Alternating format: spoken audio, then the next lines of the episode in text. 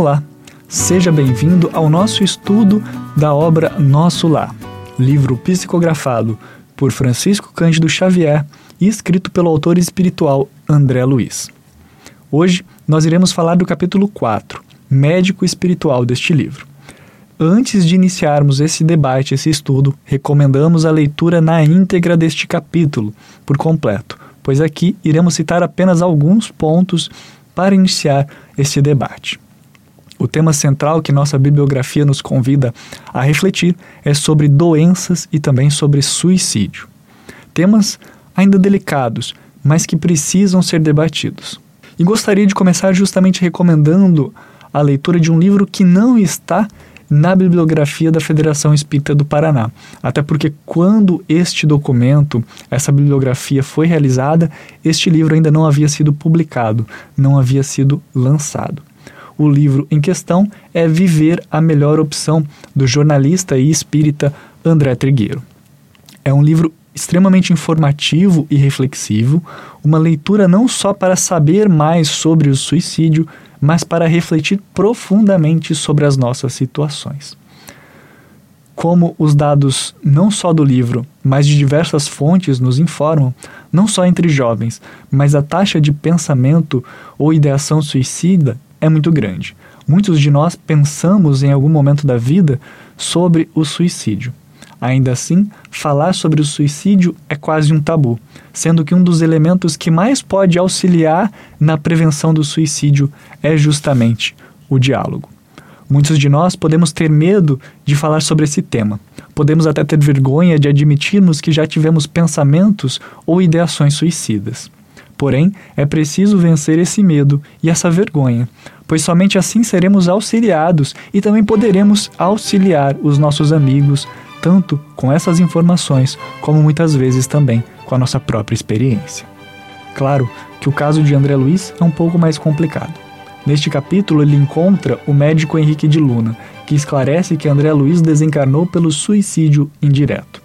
Ainda assim, podemos ver que André reage de forma melindrosa, demorando a admitir e reconhecer sua situação.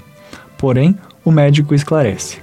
Os órgãos do corpo somático possuem incalculáveis reservas, segundo os desígnios do Senhor. O meu amigo, no entanto, iludiu excelentes oportunidades, desperdiçando patrimônios preciosos da experiência física. A longa tarefa que lhe foi confiada pelos maiores da espiritualidade superior foi reduzida a meras tentativas de trabalho que não se consumou. Todo o aparelho gástrico foi destruído à custa de excessos de alimentação e de bebidas alcoólicas, aparentemente sem importância. Devorou-lhe a sífilis energias essenciais. Como vê, o suicídio é incontestável. Como podemos ver pelas explicações do médico, André Luiz acelerou o processo de desencarne pelas escolhas que fez na vida e pela forma irresponsável porque tratou o seu próprio organismo. Muitas vezes não refletimos sobre isso, mas toda vez que exageramos, que consumimos substâncias que nos fazem mal, estamos lentamente minando o nosso organismo. Muitos amigos afeitos ao consumo do álcool, por exemplo, usam como argumento que diversos médicos e estudiosos recomendam o consumo de uma taça de vinho ao dia para estimular a circulação. Porém, quantos de nós conseguimos consumir apenas uma taça? Quantos de nós, quando vamos nos alimentar, comemos apenas o que realmente é necessário para que o nosso organismo possa se manter? Será que não exageramos nos doces ou então nas frituras? É chocante e impactante pensar sobre isso. Mas a verdade que o médico espiritual nos traz é que toda vez que passamos dos limites, estamos lentamente minando as nossas próprias forças, estamos indiretamente nos suicidando. Dói falar isso, pois ainda somos imperfeitos, somos melindrosos toda vez que deixamos de cuidar do nosso organismo, seja pela falta ou pelo excesso de exercícios, seja pelo consumo exagerado de certas substâncias ou até mesmo pela falta de consumo de frutas e verduras que nos darão as vitaminas necessárias para vivermos, sempre que não fazemos o que devemos, seja pelo excesso ou seja pela falta, estamos indiretamente sim nos suicidando. E o pior disso tudo é que ninguém irá nos cobrar sobre isso. Nós mesmos viveremos as consequências de nossas escolhas. Se sofrermos e adiantarmos a nossa morte pelas nossas escolhas, teremos que receber tratamento no plano espiritual, como André Luiz recebeu. Felizmente, acalentando nossa dor, Clarencio, o ministro que primeiro atendeu André Luiz lá no umbral, nos capítulos anteriores, após ele realizar a sua prece, acolhe a todos nós que erramos quando diz André Luiz: Tua posição é a do suicida inconsciente mas é necessário reconhecer que centenas de criaturas se ausentam diariamente da Terra nas mesmas condições. Acalma-te, pois. Aproveita os tesouros do arrependimento.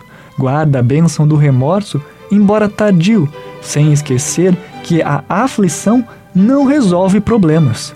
Confia no Senhor e em nossa dedicação fraternal. Sossega a alma perturbada, porque muitos de nós outros já perambulamos igualmente nos teus caminhos.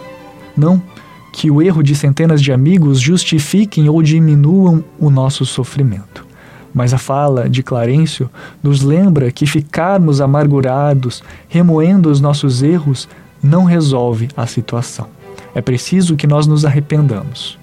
É preciso reconhecer que o arrependimento é um tesouro que nos permite caminharmos de forma mais tranquila, pois nos arrependendo e confiando na providência divina, é que podemos então ficarmos tranquilos que não estamos mais desamparados.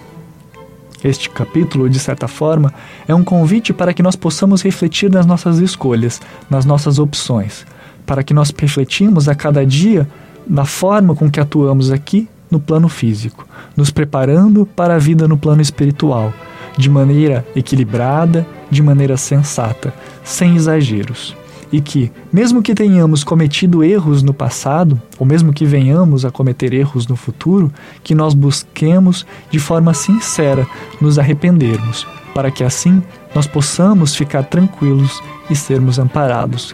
Muito obrigado a todos pela atenção, muito obrigado a todos pela participação, pelos comentários, pelo feedback desse estudo. Até o próximo capítulo. Até lá. Tchau, tchau.